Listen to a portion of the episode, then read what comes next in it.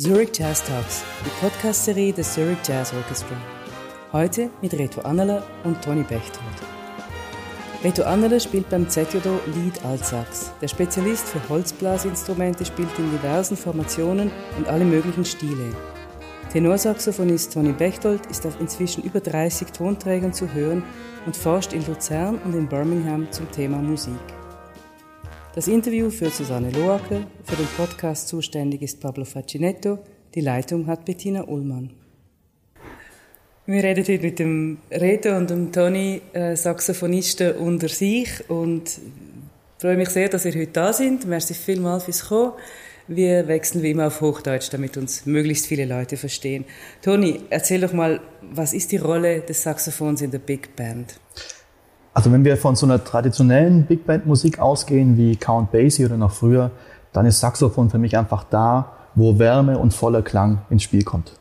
Also im Gegensatz zu den Trompeten oder der Rhythmusgruppe, die oft sehr perkussiv, fanfarenmäßig spielen, sind wir eigentlich die, die vielleicht wie die Streicher im klassischen Orchester eigentlich so eine schöne warme Fläche bieten.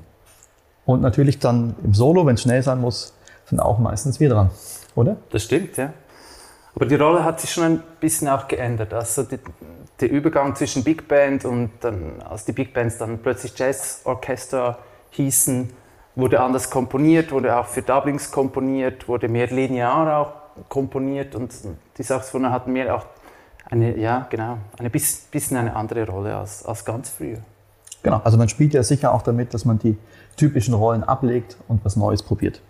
Gerade auch jemand wie der Ed Partika macht das ja sehr gern und hat auch gerne mal Programme, wo wir eigentlich gar nicht Saxophone spielen. Also wo es im Koffer bleibt, komplett. Stimmt. Das war wahrscheinlich aber nicht die Motivation für euch beide, äh, Saxophonisten in der Big Band zu werden, oder Toni? Weniger.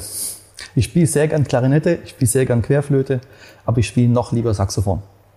Das ist einfach ein Fakt und ich glaube, das geht uns allen so. Es geht allen so. Als, als ich zum ersten Mal in der Big Band gesappt habe, also ausgeholfen habe für, für einen Kollegen, haben sie gefragt, ob ich eine, eine Flöte besitze. Und dann habe ich gesagt, ja, ich besitze schon eine Flöte, ich kann es nicht spielen. Und, ah ja, komm, ja, das, das reicht, das reicht.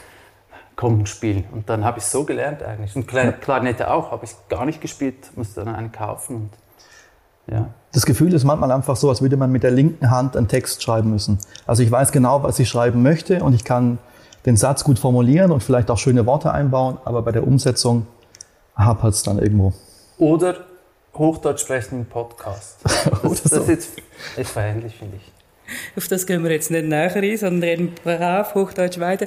Ähm, ihr spielt ja beide nicht nur unterschiedliche äh, Blasinstrumente, sondern auch unterschiedliche Stilrichtungen. Ich stelle mir das recht schwierig vor, wie man da so wie verschiedene Hüte aufhat und die dann relativ schnell wechseln muss. Wie, wie macht man das konkret? Ja, ich glaube, das beginnt damit, dass man die Stile auch sich anhört und sich damit auseinandersetzt. Aber ich kann auch nicht alles gleich gut spielen, das muss ich auch zugeben. Also wenn ich jetzt ein, im Hallenstadion ein, ein, ein Pop-Solo spielen muss, das ganz klischeemäßig klingen muss, dann, dann kann ich das nicht gleich gut wie ein Spezialist für diese Musik. Deswegen, ich, ich spiele alles gern, ich mache alles gern, ich höre mir alles gern an und, und dann, ja, mache ich es so gut wie ich es kann. Aber es stimmt, es ist nicht einfach, immer diese Stilrichtung zu wechseln. Ja, man lernt ja sehr viel dann durch Imitation, indem man sich Vorbilder nimmt und versucht so zu spielen wie die. Und wenn halt da jetzt kein Pop-Solo dabei ist, dann hat es geringere Priorität als halt vielleicht jemand, der genauso spielt, wie man selber eigentlich spielen möchte, wenn man vielleicht mit seiner eigenen Band spielt. Aber klar, bei so Big Band-Sachen gibt's halt Vorbilder. Wenn wir ein, zweimal im Jahr Count Basie oder Duke Ellington spielen, dann müssen wir halt versuchen, so zu spielen wie dort. Aber ich glaube, das fällt uns in den Fällen ganz leicht, weil wir die Musik alle gut finden und gern hören. Dann ist es wie einfach eine Herausforderung, so zu spielen, wie die Leute damals.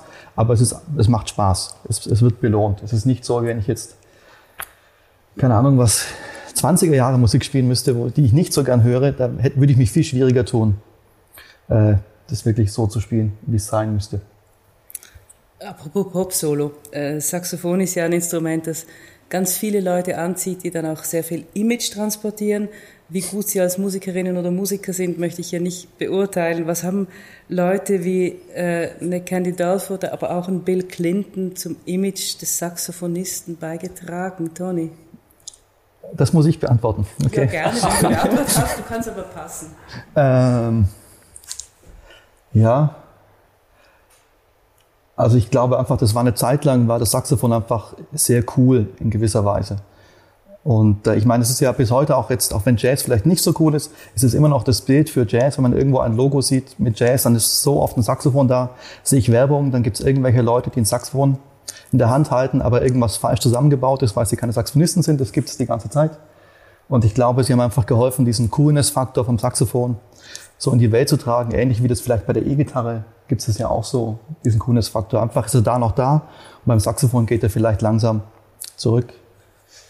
Ich, ich ja. muss schon zugeben, das war, zu Beginn war das schon meine, meine Einstiegsdroge ein bisschen. Also ich habe so Candy Duffer oder äh, Matthew Parker und, und diese, das habe ich mir gerne angehört, die können auch was, also die spielen echt gut und ich finde da, das ist überhaupt nicht irgendwie, ähm, ja, ich, ich finde das nichts Negatives und dann bin ich weitergegangen, habe mir andere Saxophonistinnen ausgecheckt und, und habe, ja, genau. Ach, das war schlecht. Also meine erste Saxophonplatte oder die erste Platte überhaupt war ja von Steffen Schorn. Ach so. Hab da mit, äh, mit zehn ja. Jahren habe ich eine Kölner Saxophonmafia-CD gekauft, als ich beim Konzert war. Drum war mein Einstieg anders, aber als Teenager fand ich dann schon auch Maceo Parker eigentlich cooler als den Steffen Schorn. Das war einfach so. Und was würdet ihr denn heute sagen, wie cool ihr seid, Reto? Ich glaube, extrem uncool. Also die Nein, leider ist, sind die Blasinstrumente im Allgemeinen, und ich glaube, das Saxophon hat auch, es, ist, ähm, es wollen weniger Leute spielen, es, es ist äh, nicht mehr so in, wie es mal war. Und jetzt, ich habe auch Kinder und die finden jetzt das nicht, nicht speziell cool. Wahrscheinlich eben im, im Gegenteil. Was meinst du? Ich bilde mir da nichts ein. Also ich sehe mich jetzt persönlich auch nicht als wahnsinnig hippen Menschen.